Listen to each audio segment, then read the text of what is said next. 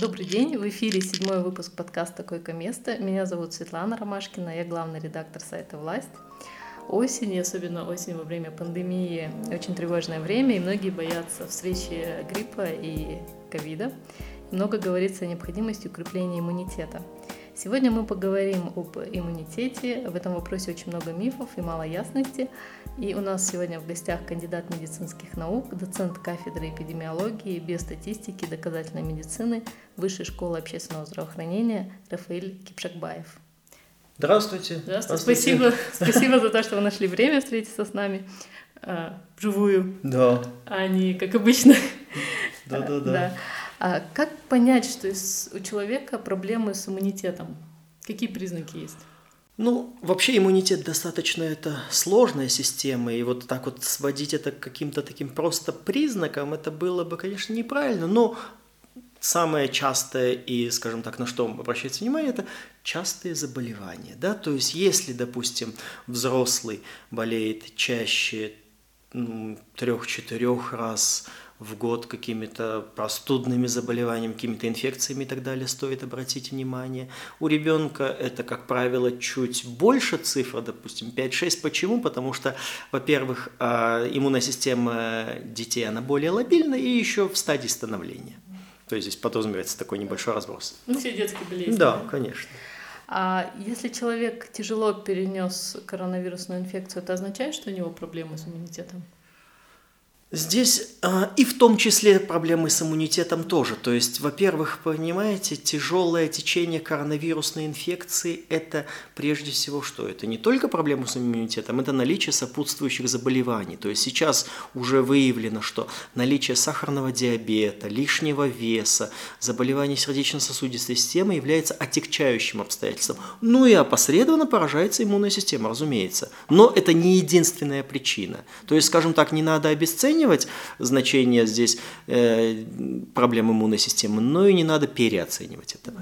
А можно сказать, что иммунитет может передаваться по наследству как-то? Да, в принципе, можно так сказать, но в данном случае, вот, допустим, если склонность к полноте передается по наследству, это как бы явно выражено, то есть мы видим там пухленького папашу и таких же, допустим, его детишек, то здесь не более тонкие материи, здесь вот так вот, скажем так, не настолько явно это. Какая-то предрасположенность, но не более того. А насколько вообще вопрос э, вот, иммунитета, иммунология изучена сейчас?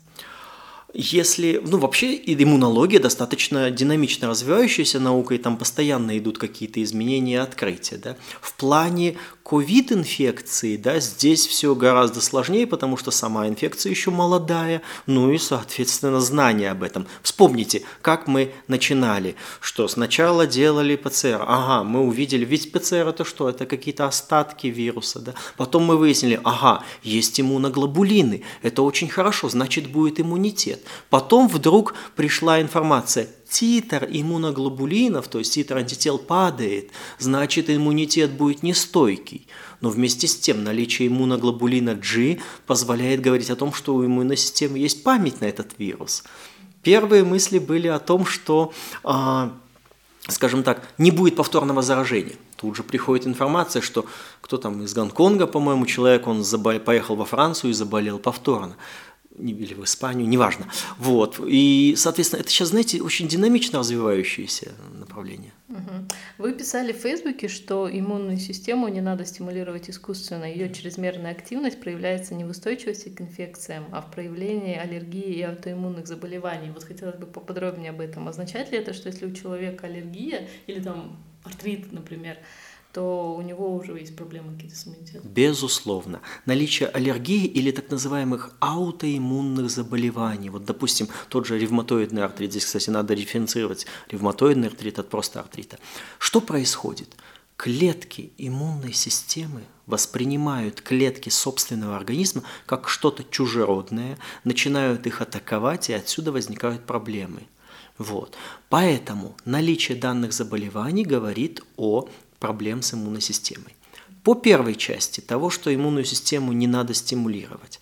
Здесь не совсем правильно, может быть, я выразил мысль, но Иммуностимуляторы нужны для определенных диагнозов. Это иммунодефицитные состояния, вот те же, что мы назвали какие-то аутоиммунные заболевания. В остальных случаях все то, что вы видите в аптеках, это только облегчит ваши карманы, но нисколько не поможет вашей иммунной системе. Да, вот вы плавно перешли к иммуномодуляторам, а, да, да, то, что называется. Да, это самая, наверное, такая наболевшая теперь тема у врачей, да, да, да. практиков. А, это главный миф, да? это просе. главный миф, угу. да. А, да, я сама часто сталкивалась с этим, что врач э, там при любой болячке прописывает пить полиоксидони, там угу. циклоферон, орбидол, да. что там популярно у нас, виферон, виферон, анаферон, да. Да, очень много. Более того, скажу, виферон еще выпускают в свечах. Да. То есть, боже мой, ну это даже смешно. Вы хотите стимулировать иммунитет свечкой. Это... Да. В чем главная проблема с этими иммуномодуляторами? Главная проблема в том, что это абсолютно бесполезные вещи. То есть я не могу назвать их вредными, потому что вреда они, собственно говоря, не принесут, кроме того, что вы деньги истратите. Но по большому счету они не помогут. Абсолютно точно. Почему? Потому что иммунная система – это сложная динамическая система организма. Она состоит из гуморального, клеточного иммунитета. Там есть клетки, которые дифференцированы. Т-хелперы, киллеры, супрессоры, Т-лимфоциты, Б-лимфоциты. Короче говоря, их очень много. И вы думаете, что вот этой капсулой, в которой неизвестно, что положили, да, э, мы как-то будем воздействовать, это надежда на это, это просто смешно. Это мы говорим сейчас о лекарственных препаратах. А если мы будем говорить о биодобавках, то вы здесь вообще половину вырежете из того, я сейчас начну нехорошие слова говорить. Да, но вот смотрите, эта история с иммуномодуляторами, да. она только в России и на постсоветском пространстве? В основном да. Вы знаете, потому что в той же Америке или Европе это все называется как-то натуралистическая медицина, что-то такое, да, то есть как бы люди знают, куда идут, как альтернативная медицина, натуропаты, совершенно верно. Там же и гомеопатия, там же и вот это все. То есть в официальной клинике это не применяется. Если человек, там же все-таки свобода, если человек в это верит, я всегда говорил, эффект плацебо это очень сильно. Если человек верит, ради бога, вот, он идет вот в эту вот натуралистическую клинику к натуропатам, и ему там прописывают вот это экстракт барбарийской утки и так далее. То есть, ну, что-то такое вот. Угу. А почему у нас все-таки врачи так массово прописывают? Причем врачи в любой клинике, врачи, по идее, в клиниках, которые именно относятся к доказательной медицине. Вы знаете, вот я по этому поводу тоже написал, здесь было такие неоднозначные мнения, что я достаточно резко выразился. Тут два варианта. Первое, врач может быть, ну, назовем так, недостаточно квалифицированным и свято в это верить, что это помогает. Это ничего хорошего. Второе – это может быть чисто коммерческий интерес, то есть человек получает проценты от этого, это тоже нет. Третий, один из самых распространенных вариантов, это первое и второе, совмещенное в одном докторе. То есть человек и верит, и получает еще какую-то финансовую поддержку от производителя. Ну вот, собственно говоря. Ну тут, наверное, следует еще сказать, что все-таки иногда они работают в определенных случаях, при определенных заболеваниях. Понимаете как? Вот смотрите. Или вообще нет. Вот. вот. Начнем с того, что они вообще не работают. Возникает вопрос, когда говорят, ну ведь помогло. Когда помогло? Первое – это то, что я сказал, эффект плацебо. Его никто не отменял. По статистике эффекту плацебо подвержены от 30 до 70% людей. Вот нас здесь трое, да, то есть вот один из нас, да, в принципе, уже подвержен. Это раз. Второе, есть еще такое немножко парадоксальное понятие – естественный ход течения болезни. То есть, а, ну, скажем так, представьте, пример. Мы порезали два пальца. Вот этот мы йодом помазали, этот не помазали. Но ведь заживут оба пальца. То есть вот этот может быть дольше, может нагноиться, но ведь он тоже заживет. Вот так и здесь. Естественный ход течения болезни подразумевает, что независимо от того, что мы применяем, болезнь идет и, в принципе, разрешится сама.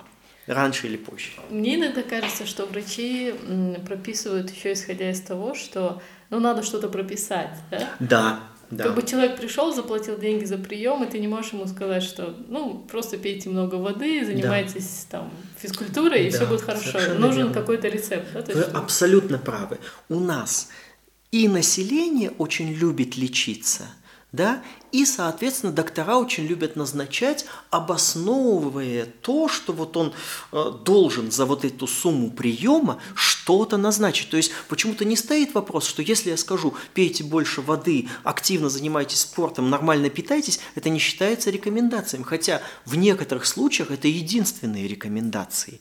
То есть вот с одной стороны население любит лечиться, с другой стороны врачи любят назначать.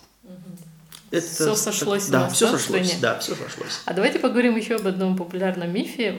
Я много знаю своих друзей, которые уезжают в санатории под Алматой, там под mm-hmm. другими городами, особенно любят в Шимкенте. Очищение кишечника и организма от шлаков. Боже мой, вы наступили на больную мозоль или больную тему, как это сказать. Дело в том, что вот эта гидроксоколонотерапия или аппарат АМОК, или там очищение кишечника, вот это вот, в отличие от всяких свечек с анафероном и так далее, это безумно вредная, беспо... не только бесполезная, но и безумно вредная процедура. Ну опасная. Да? Опасная. То есть во-первых, начнем с того, что нет такого понятия, как шлаки и токсины в организме. Организм – это саморегулирующаяся система, которая имеет выделительные органы в качестве кожа, почки, печень, кишечник и так далее. Как таковых каловых камней их нету, как вот показывают это на роликах или на этих. Да? В чем заключается процедура? Человек ложится, ему, значит, ну, в нужное место засовывают шланг, накачивают воду и по, или на экране, или по трубам показывают, как вот это все нехорошее из него вытекает. Так это до чистой воды. Человек испытывает какую-то легкость, эйфорию. Почему? Ну, вышла лишняя жидкость. А что произошло по факту?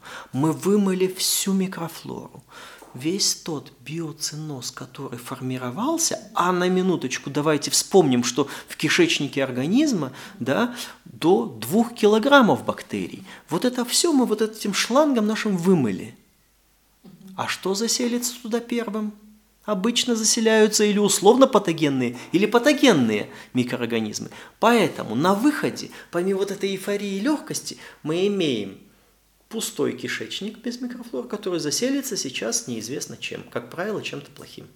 Поэтому это крайне вредная и ненужная процедура. Но опять-таки, это стоит дорого, идет реклама, люди покупаются. Когда я сделал пост на эту тему, мне очень много народу в личку написало. Если бы я знал раньше, два года назад, я бы не пошел и не сделал эту глупость. Угу. Так. А все, что, что все-таки говорит доказательная медицина о том, вообще можно ли поднять как-то иммунитет и как это сделать? Опять же, а, смотрите, доказательная медицина в данном случае говорит без сенсаций.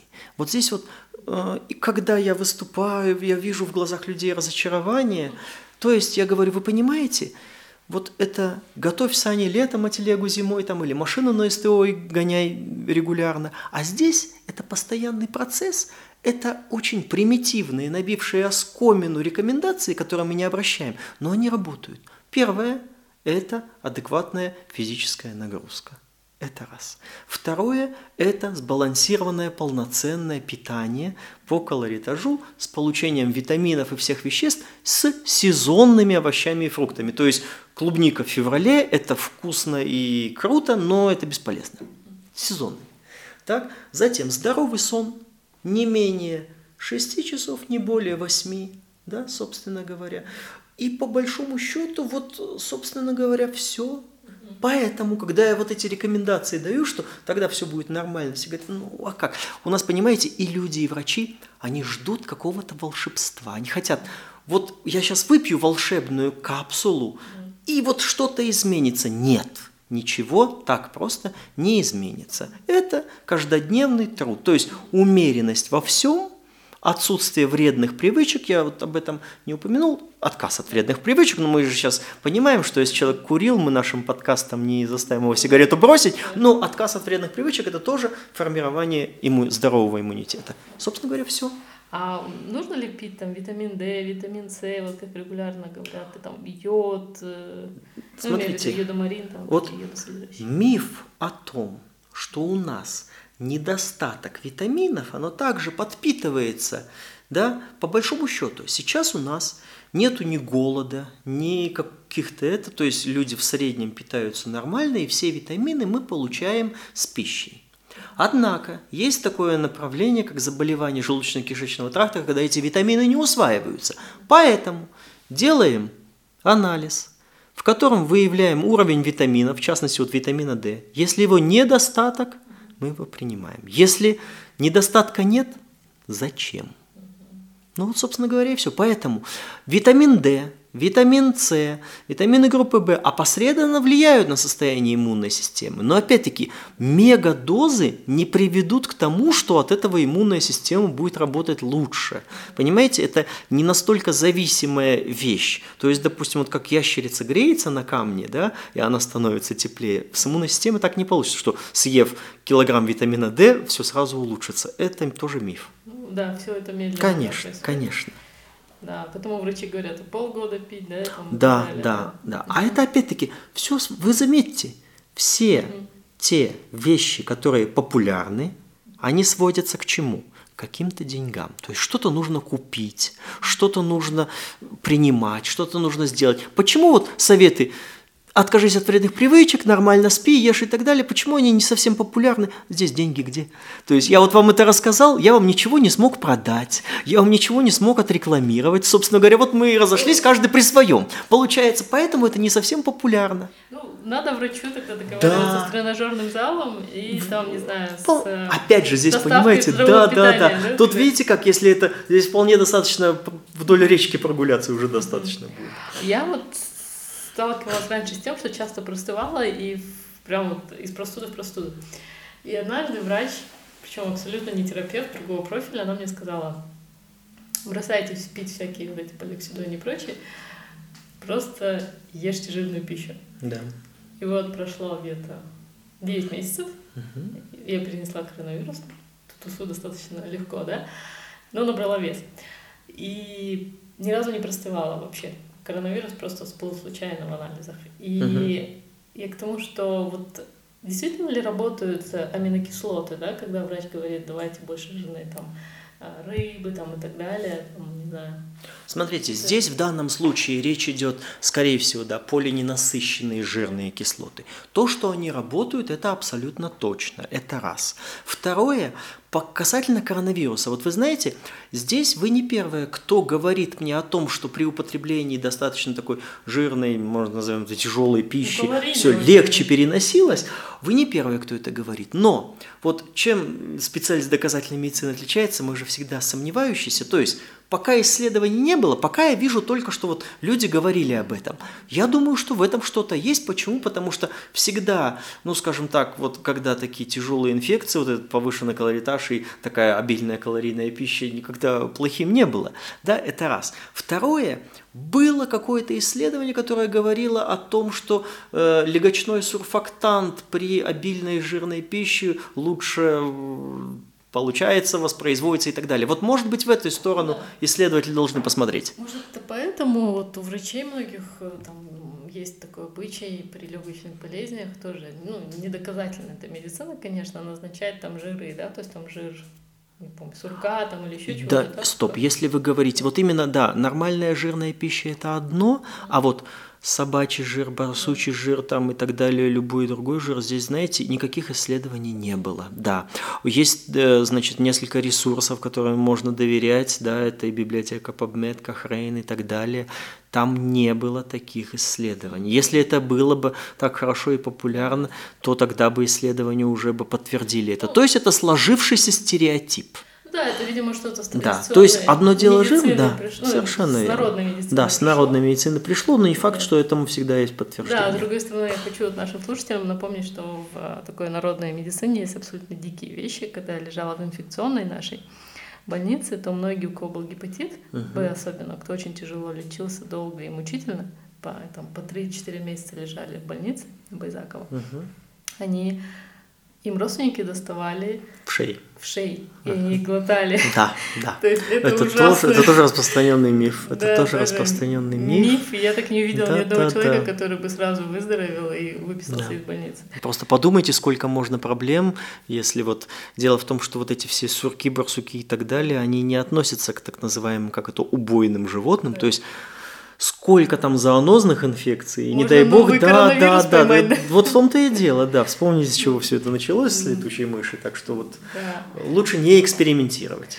Вот еще у антипрививочников есть э, такое мнение, они часто его пишут, что прививки, ой, прививки, да, что прививки снижают иммунитет.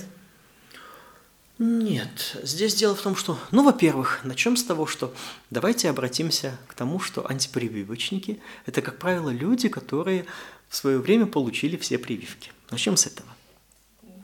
Второе, а, по разным причинам они, так сказать, против вакцинации, но вакцинации можно сравнить, знаете, с боксерской грушей для иммунной системы. То есть вакцина – это так или иначе ослабленные части вирусов и бактерий, или, соответственно, они сами, да, на которых иммунная система тренируется для того, чтобы противостоять этой инфекции, когда она возникнет в реальности.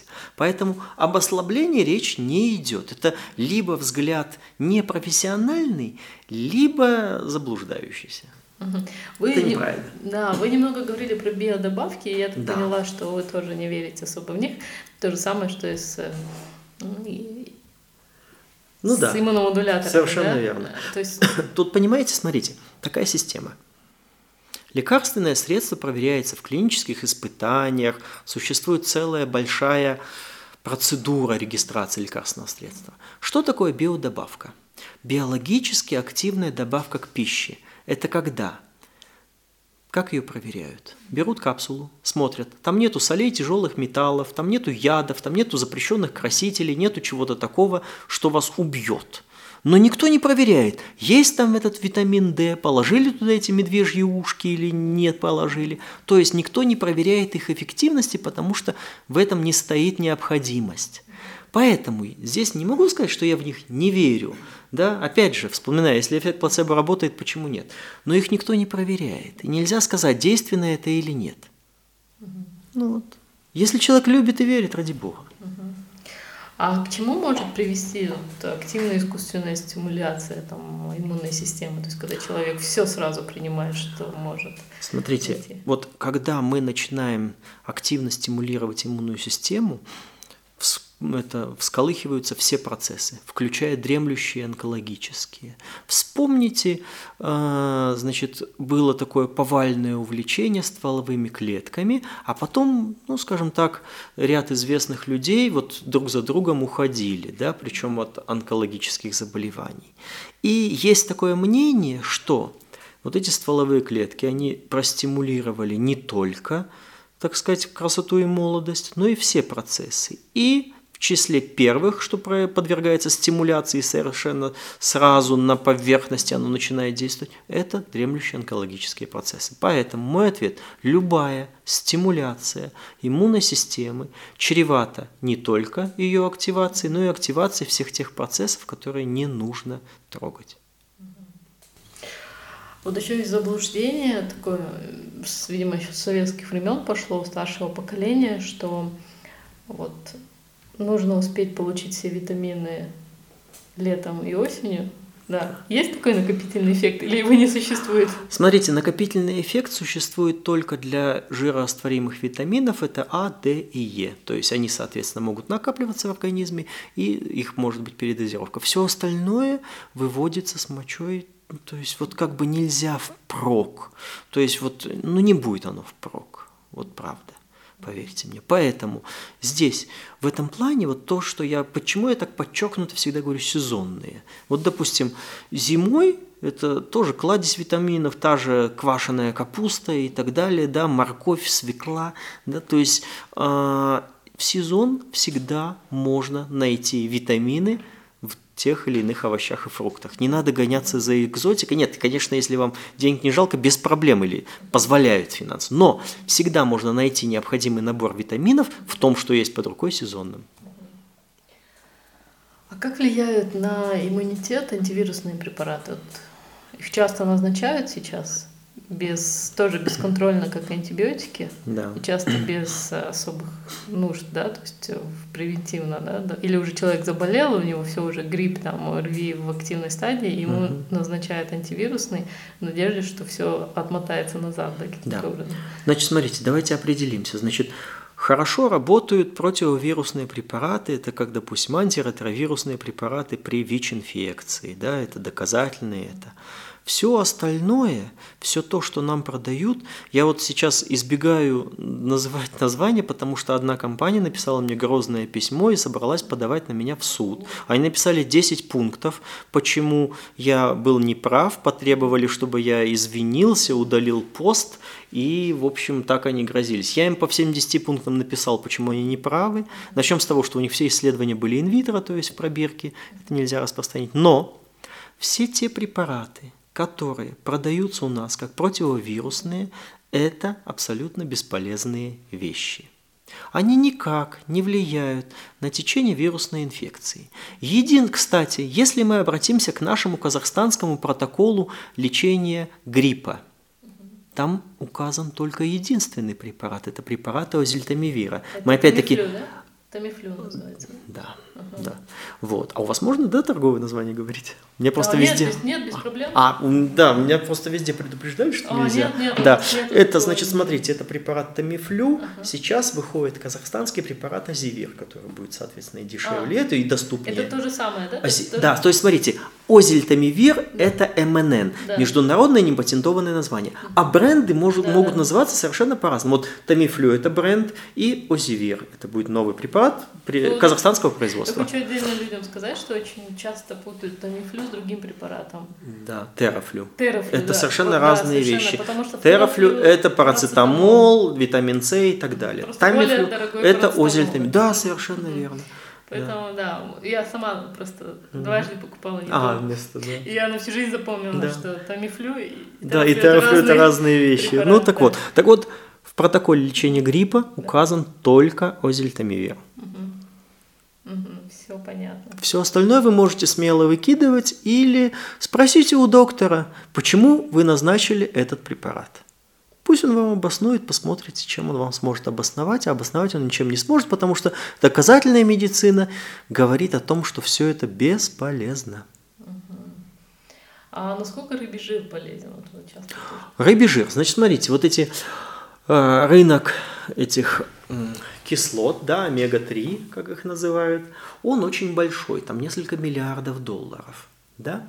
Значит, смотрите, получилось такое интересное исследование – на качество жизни, на течение, на отсроченность сердечно-сосудистых заболеваний влияет положительно. Однако не влияет на уровень смертности. То есть вот как бы вот, скажем так, э, в принципе, больше пользы, чем вреда, но вот так как рыбий жир, то есть омега-3, полиненасыщенные жирные кислоты, их а, как обожествляют, боготворят, да. такого супер этого эффекта нету. На уровень смертности не влияет. Но в целом вещь позитивная и хорошая, если сравнивать с биодобавками, это идеальная вещь. Да, потому что его часто же тоже биодобавки да. относят, что да. рыбежир, То есть я скорее положительная, чем отрицательная. Угу. Угу. Больше пользы. Ну, хотя бы это. Да, да, да. Хотя бы рыбежир у нас остался. Да. Все остальное... Вы поймите, просто тут понимаете как, вот всегда еще часто говорят, вот доказательная медицина, вы все отрицаете, а что нужно? Вот вы знаете, часто возникает ситуация, когда ничего не нужно. Вот оно само все естественным путем выправится. Не обязательно что-то покупать, продавать, применять, глотать, натирать. То есть вот, но так как сейчас все коммерциализировано, поэтому эти мифы, они не только продуцируются, но и культивируются. Да, мы с разными врачами говорили о том, что у нас действительно избыточное лечение. То да. есть людей при малейшей простуде там заставляют ходить на капельницу, да, и колят да. просто часами там какие-то препараты от метрогила и заканчивая там да. витаминами, да. Все это через вену еще вводится, вот, что вот, достаточно что опасно. Уже это плохо, да. А ведь по большому счету, вот в связи с предстоящим э, сезоном, да, угу. простуда достаточно теплое, обильное питье до 2,5-3 литров, да, то есть исключая сладкие газированные напитки. И, собственно говоря, все. То есть, вот, собственно говоря, все. Больше ничего не надо. Поэтому, если температура повысится выше 38, мы применим препараты, содержащие парацетамол. Если оно до 38, то ничего сбивать не надо. Это работает иммунная система. И, собственно говоря, все. У нас же мы начинаем вспомнить, да, начиная от всех этих капель, антибиотиков, противовирусных, еще чего-то, там целый список. Да, интересно, что сейчас осенью наши врачи ждут самого интересной поры, когда возможно, что антибиотики могут да, не работать. Ну, да, антибиотикорезистентность да. это будет страшно. Я в одном из интервью написал, что страшнее коронавируса это предстоящая антибиотикорезистентность. А ведь представьте, что будет. Это очень мрачный сценарий, mm-hmm. но он э, вполне, скажем так, э, очевиден. Mm-hmm. Смотрите, получится так. Антибиотикорезистентность применяем антибиотик, он не работает. Человек, я не знаю, умирает от банального там, аппендицита или ангины. То есть мы возвращаемся обратно прыжком в этот 15 век, да? Угу. А ведь так и будет, потому что, извините, резистентность есть резистентность, ее никак здесь угу. уже не перепрыгнешь. А вот как вы думаете, это как-то, может быть, еще и обсуждалось вот, среди врачей, среди ученых, а грипп и коронавирус? Вот эта комбинация, насколько она будет опасна? Безусловно, да. То есть, смотрите, во-первых, ну, оба заболевания сами по себе достаточно серьезные и масштабные. Вспомните пандемию в начале 20 века под названием «Испанка», да, унесшую порядка там 2 миллиона, по-моему, в Европе умерло. Вот. Соответственно, их комбинация – это страшно. Поэтому все, скажем так, с такой настороженностью и опаской – ждут осени и предстоящую эту всю вторую волну. Одна надежда на вот эти все завершающиеся эксперименты с вакцинами, то есть надо надеяться, что все чем-то закончится хорошо. Ну, не знаю, как Но... все сложится. И, кстати, если э, возникает вопрос, когда вакцинироваться от гриппа, в этом году да. сделать это лучше чуть раньше, то есть, в принципе, уже можно, ну, уже нужно. Да, мы давали новость буквально на да. днях, что 15 сентября начинается э, да. сезон вакцинации, что Казахстаном закуплена вакцина, но это российская вакцина, и много сейчас вопросов по поводу качества. Я думаю, что эти вопросы связаны в первую очередь с этим спутником, с вакциной против ковида, да, который да. очень закрыто тестируется, и очень да. много не, вообще вопросов вообще у мирового сообщества, ученых к да. российским ученым да. по поводу этой вакцины. И мне кажется, эта тень легла, в принципе, на все российские вакцины. И вот мы это тоже обсуждали вот с Сельмой Сабековой, да, с вирусологом, что угу. и посты были, кстати, в российских да. СМИ, в российских соцсетях. Россияне, именно врачи пишут, что э, российские вакцины против гриппа, которые в этом году выпущены, что в них не так много антигенов по сравнению с антигенами, правильно сказала же, да? да. И а, что там содержится вот в той вакцине, я специально посмотрела вакцину, которую купил Казахстан, там содержится полиоксидоний. То есть они зачем-то еще вот э, ну, иммуномодулятор. Да. Видите, тут получается так, скажем, я за вакцинацию, это, безусловно, доказательный метод, который не вызывает сомнений. Но в данном случае всегда надо, да, смотреть, чем вакцинироваться. То есть проблема здесь в данном случае... Вот, кстати, это мы часто спорим с э, тем противниками вакцин, начинают рассказывать, что это неэффективно, что вот побочные эффекты и так далее. Я всегда такой пример привожу. Вот человек ездил на машине, он попал в аварию и говорит, вот я попал в аварию, поэтому машина это вред, надо запретить. Вот так и здесь. Может быть, проблема не в вакцине, да, не в машине, не в вакцине, а как раз-таки в том, какая конкретно вакцина. То есть вот в данном случае это мой ответ. Я, честно говоря, эту вакцину от гриппа не знаю, но то, что вы сказали, что там содержится полиоксидоний, уже вызывает много вопросов и недоверия. Равно как и вакцина «Спутник». Почему? Потому что там тоже, я не могу сказать, вот эту проблему почему-то переводят в разряд политических. Принцип такой, что вы не любите Запад, поэтому не хвалите российскую вакцину и наоборот. Мне не важно, допустим, где эта вакцина сделана в Сыктывкаре или в Кот-д'Ивуаре. Главное, чтобы она была эффективная.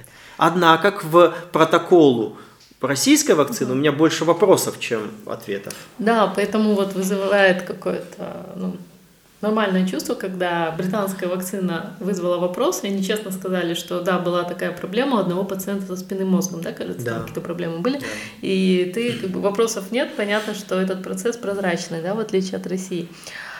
Вот.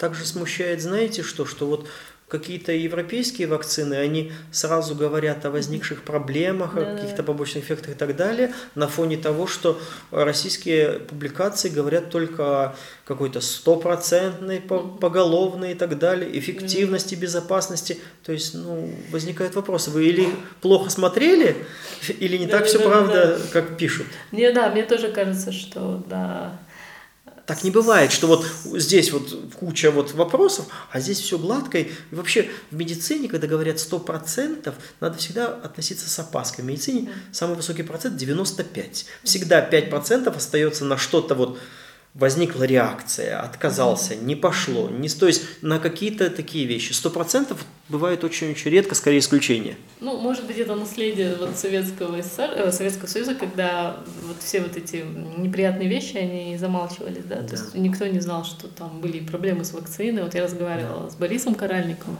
это вот наш очень да, да, да, я очень хорошо Да, да, знаю, и он да. говорил, какие, он рассказывал мне там интервью, какие проблемы были в советское время с вакцинами, да. что все не просто было. Вот вы знаете, я выступал на одном из вот на телевидении было такое там так сделали это типа ток-шоу, но получалось так. Эксперты мы приезжали по очереди, ну, в связи с карантином. И передо мной был вот главный санитарный врач Алматы, я послушал, как он выступал. В чем проблема? Вот не надо бояться говорить об этом. Он говорил, все вакцины, которые мы закупили, они безопасны, эффективны и так далее. Но это чушь полная. Почему? Вакцины все, они имеют риск побочных эффектов, они имеют риск осложнений, как и все лекарственные препараты. И это надо знать и понимать, что это, в принципе, нормально. Но в данном случае польза превышает риск. Любой препарат имеет риск осложнений или побочных эффектов. Не надо это замалчивать. Вакцины не идеальны, все. Но в данном случае, скажем так, допустим, лучше провакцинироваться и не заболеть полиомиелитом, чем тот риск, который осложнением вакцина может дать. И это нормально. Да, да, вот про вакцины, надеюсь, мы позже потом угу. отдельно поговорим а, с специалистом, да, потому что очень там с вирусологом именно. Мы да, надеемся да, да. записать скоро подкаст. А вот вам не кажется, что пандемия, вот эта коронавирусная инфекция, она вызвала то, о чем, наверное, ну, многие догадывались. Тут всплыли все проблемы, во-первых, и медицины, и здравоохранения и так далее. Но главное это какое-то, не то чтобы потеря, но вопросы с доверием к доказательной медицине оказалось, что ну, очень огромное количество казахстанцев, они не верят врачам.